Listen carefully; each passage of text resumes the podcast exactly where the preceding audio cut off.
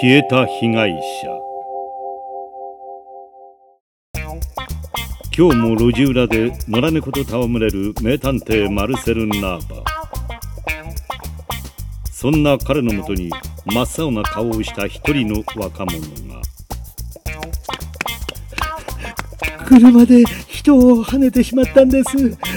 今日僕は車を運転していて疲れてたんです。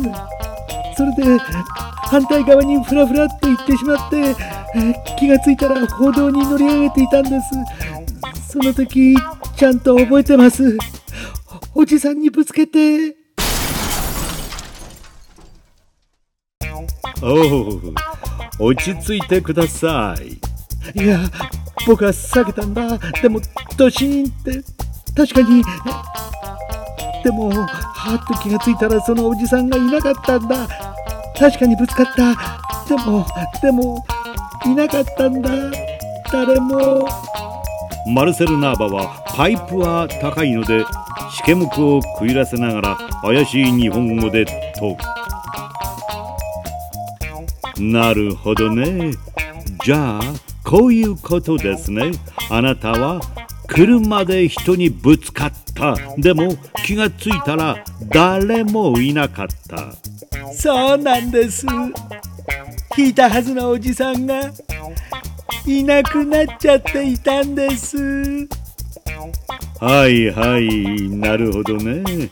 So strange でもね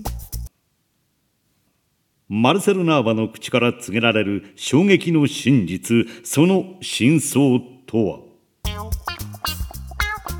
でもねあなた幼稚園生そしてあなたが運転している車三輪車です。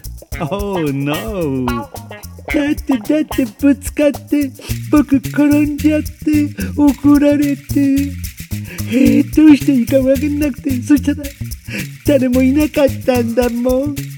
えー。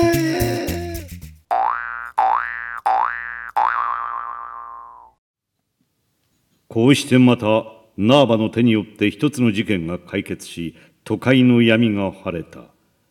マルセル・ナーバは今日も謎が解けた満足感と一末の不条理を感じながらつぶやく。なんじゃこりゃ